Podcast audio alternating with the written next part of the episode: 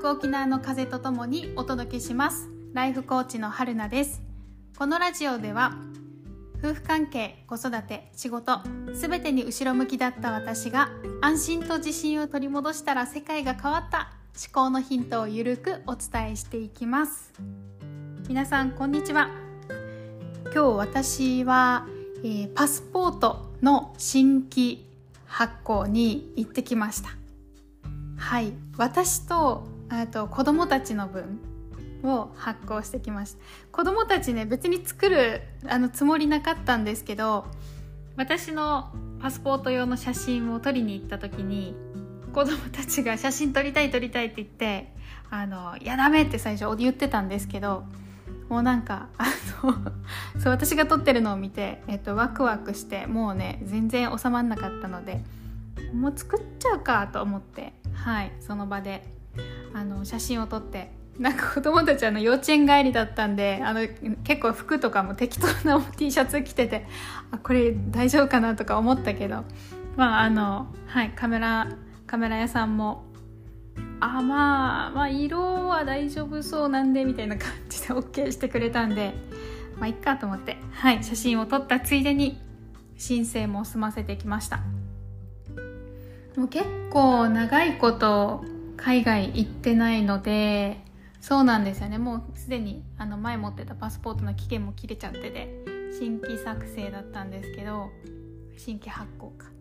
だったんですけど、まあ、とはいえどこに行きたいとかまだ別に行く予定は決まってないんですけど最近そのえっ、ー、と旅行熱がね結構高まっていて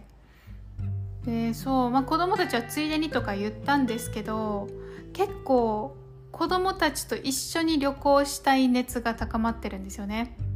それはもう海外でも行きたい国があのちょっとずつ浮かんできてるしあとは国内でもやりたいことが結構あるんですよね。うんと子供と一緒にできればどっちかの子供と2人でんなんか田舎の民泊とか、えっ、ー、とペンションみたいなところに泊まりながら沖縄とは違う自然を味わったりとかそこでしかできないえーと、体験農業体験とか漁業体験とかなんか普段は見れないような景色を見て散歩して回ったりとか沖縄とは違う文化を一緒に味わったりとか食べ物とかそういうのを子供と一緒に経験したいなって思っててですね。そう行きたいんですよどこに行こうかな？なんかおすすめの場所子供と一緒に行けると楽しいよっていうような場所があったら教えてください。できればテーマパークとかではなくて自然とか文化の体験がいいなって思っています。でもね沖縄県内でも行ったことないとこ結構あるんで離島とか。そう行って行きたいけどでも行って何しようかな。っていう感じです。なんかねわかんないですよね。沖縄って結局えっと行ってもこんなこと言われ言ったら怒られるけど行っても沖縄なんで景色一緒だしなとか考えちゃうんですよね。はい。でも沖縄でも行ったことない、えーと、と地域は行ってみたいなって思ってます。なんかおすすめあったらぜひぜひ情報ください。よろしくお願いします。じゃあ、えー、本編入ります。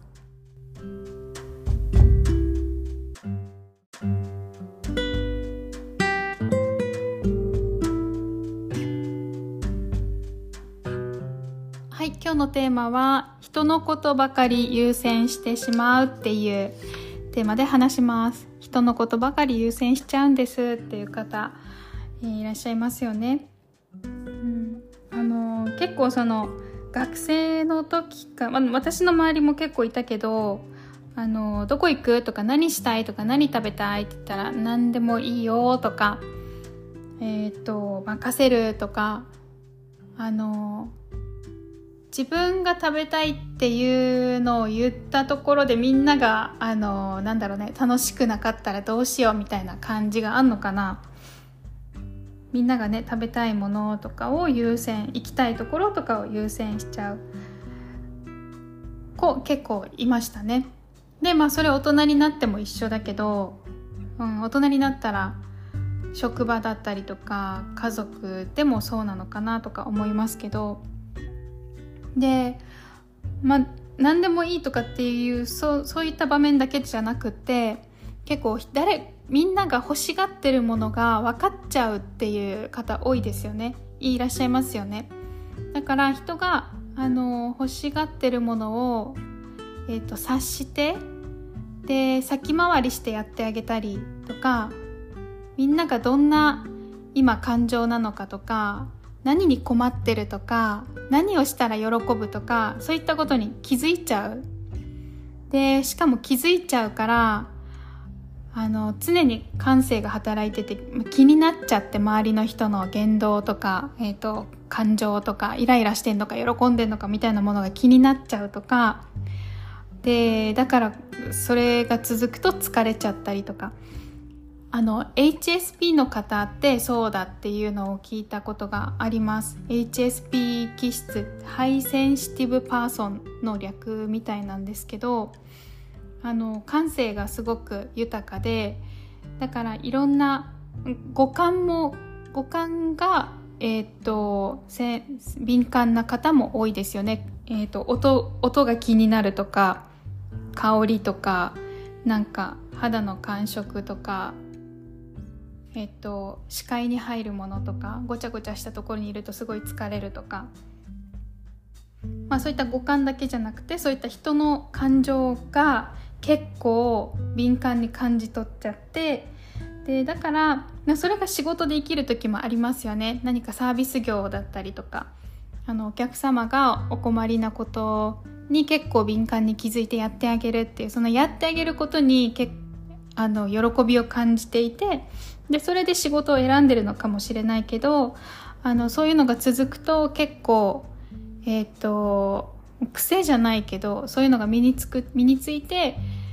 結局自分がやりたいことよりもその一緒にいる方の状況を読み取りすぎちゃって自分のことがもう分かんなくなっちゃう。自分が何がしたいのかっていうのがなかなか分かりにくくなっているとか。あとはその気づいちゃったからみんなが何をしたら喜ぶのかあの何に困ってて何をしてあげたらいいのかとか分かっちゃうからそういった気づいたことに対してあのやらやってあげた方がいいことが分かってるのにやらないってことがね我慢できなかったりとか気づいた自分がやらなきゃやってあげたいとかやってあげなきゃっていうそういった、まあ、それが喜びだったらいいけどうんやってあげないといけないやってあげなければいけないみたいなちょっと呪縛みたいな感じ 呪縛？なんか縛りみたいな感じになってると結構きついですよね。そうであのねあの、まあ、仕事だけじゃないと思うんですけど職場例えば職場だったらあの同僚とか先輩とか、えーと、上司のイライラをすごく感じちゃうとか感じちゃってもなんか気が気でならないっていうかあの無視できないっていうか、えーと、結構ビクビクしちゃったりなんか機嫌を取っちゃったりとかあと飲み会とかではあの、ね、みんながあとグラス空いてないかな じゃないけどなんか困ってないかなとか誰か浮いてないかなとか何を言ってあげたらいいかなとかそういうのを結構気にしちゃったりとか